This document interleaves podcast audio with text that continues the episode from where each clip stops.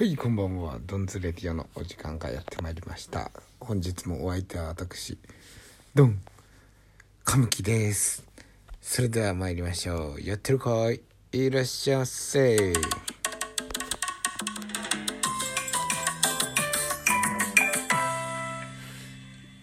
早速 DJ カフェチさんからのお便りが届きましたので読み上げましょう。ありがとうございます。誰かの日常は誰かの特別だかっこことよ飯の YouTube 後の回。ドンさんのボードセット全て整ったら松代ファミリースキー場に一緒に行こう。リフト1台のみ稼働。ほのぼの。でもかなり遊べて何より食堂飯のクオリティが高くうまい。ぜひ。ということです。ありがとうございます。えー、DJ イカフェチさんは十日町にある実家食堂をやっていますのでその十日町のね近くにある松代ファミリースキー場にちょいちょい行ってるらしいんですよ、えー、そしてなんと、えー、ドンさんのボードセット全て揃いました。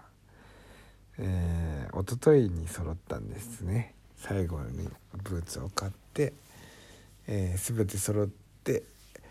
そして明日ですね僕はあの友達と一緒にニノックススキー場にスノーボードをやりに行ってきます。最後にスノーボードをしたのは3年か4年か5年ぐらい前になります、えー、なので、まあ、気をつけて行っていきたいと思いますがなんかすごいワクワクしてるんですよね。スノーボードってどんな感じなんだろうかっていうのでね。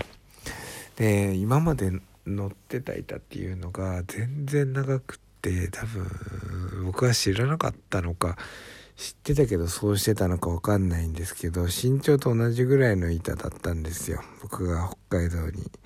スノーボードしに行ってた時のね。もう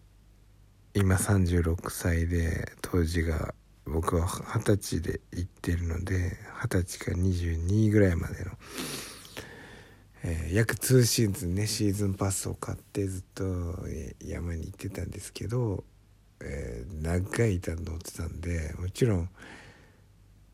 あのなんだろうなその時キッカーとかもパークとかもね本当になんか触りで入ったぐらいで全然やってないんですよ。ただただ滑ってただけっていう感じだったんでね。なんでパークとかはまあ全く手をつけれずに指をくわえて見てた感じだったんですけどあの月日は流れてね25歳で新潟に帰ってきてその頃はもう僕はもうスケボーにどっぷりのスケーターになってますからスノーボードの道具も全部北海道で友達にあげちゃって俺はもうやめたって言って帰ってきてずっとスケボー一筋でなんかスケボースケーターをこう結構こうもうガチでやってるとなんかスノー冬にはスノーボード行くみたいなのがちょっとねダサく思えてるような時があってですねあってっていうかずっと。それでずっともうしないしないもんだって思ってたんですよ。ただしなんかねまあ時が流れてね。ちょっとやりたいなって思ったあの歩夢君が銀メダルを取った時とかにああなんかすごいなって思ってちょっとやりたくなっちゃった普通に。でまあ、それと同時にねなんか好きなプロスケーターとかをこう海外の映像とか YouTube で見てた時に好きなプロスケーターが、え、サーフィンをやってる映像とかがあったんですけどあなんかそういう風な遊びを取り入れてるっていうか同じ横乗りのスポーツだしそういうのもいいおしゃれだなと思った時があってね。でその時にもあの一回スノーボードに行ったことがあるんですよ。で道具をどうしたかっていうと、えー、スケーターの友達にこれまたまたもらいまして、えー、その糸も背高い人だったから長い糸だったんですよね。で僕はその板をもらって、えー、スノーボードにそれが345年前ぐらいの話なんですけどワンシーズンで2回ぐらい2回だったか3回だったかなぐらい絵を行ってなんかやっぱ違かったっていう感じで帰ってきたんですよ。でその時一回スケーターの友達と行ってパークをこうちゃんと入ったっていうか友達もいるからねその友達はそのスキー場のローカルだったからなんか他にも友達がいっぱいいてウィーウィーみたいな感じでやってて、まあ、そこに混ぜてもらってスケーターの、えー、ゆうたろうって言うんだって言って紹介してくれてこう初めてその時ほんと初めてなんかスノーボーダーの輪に入れてもらえたっていうなんかこう感覚があってね。当時の20代前半一人で北海道行った時は本当あの大人のスノーボーダーのお友達しかいなかったので、えー、もうパタゴニアを着てパタゴニアで働いてる人たちというか、えー、それで、えー、の山を登って滑ったりとかするバックカントリーの人たちだったのでね初めてこうパークで。あの友達と滑るみたいなことをやったんですけど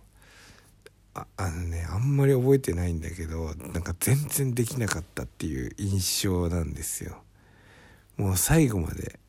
こうふわふわしてた感じなんかしっくり全然これでその時にいややっぱスケボーやってるからね。やっぱり俺はスケーターなんだみたいな。スケボーやりたいんだっていう風にもっと強く思っちゃったんだよね。だからまたそっから全然スノーボードはもう興味ありませんっていう感じでこうホールに投げてしまったんだけれども。やっぱりね今こうして思い返してみると長い板しか乗ってないじゃんと思って。でなんか今こう友達に聞いてねどんなのがいいのって言ったらスノーボードもやってる友達がいるからそれもバスケーターつながりでねスケボーをやってたらなんとなくやっぱスノーボードに詳しい人たちもいてあの顎の高さぐらいだよって言うからさ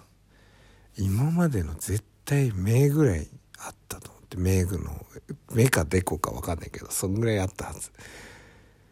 だから初めてこう扱えるぐらいのサイズ感の板に乗るのは初めてなのかもって思ったらそれがねワクワクしちゃって今までできてないあまりにもこう何て言うかな楽しめるぐらいの感覚を得られなかったっていうのはその板の長さだったんじゃないのかなっていうのを今ワクワクしてるんですよ。でもこれで分かんないけどねこの今買った板でそれそれは152センチの板なんだけど顎ぐらいの高さなんですよ。って言ってみても結局全然じゃんっていう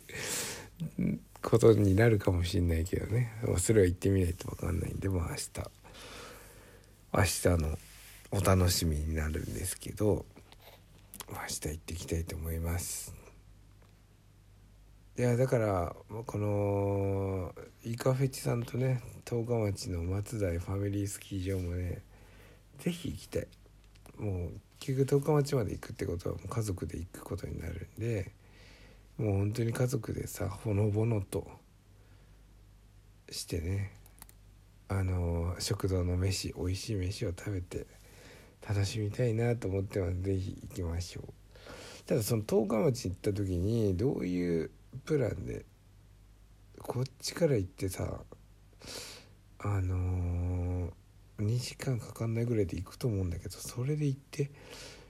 松台ファミリースキー場に滑って日帰りで帰ってくるっていうのはなかなかなかなかなんか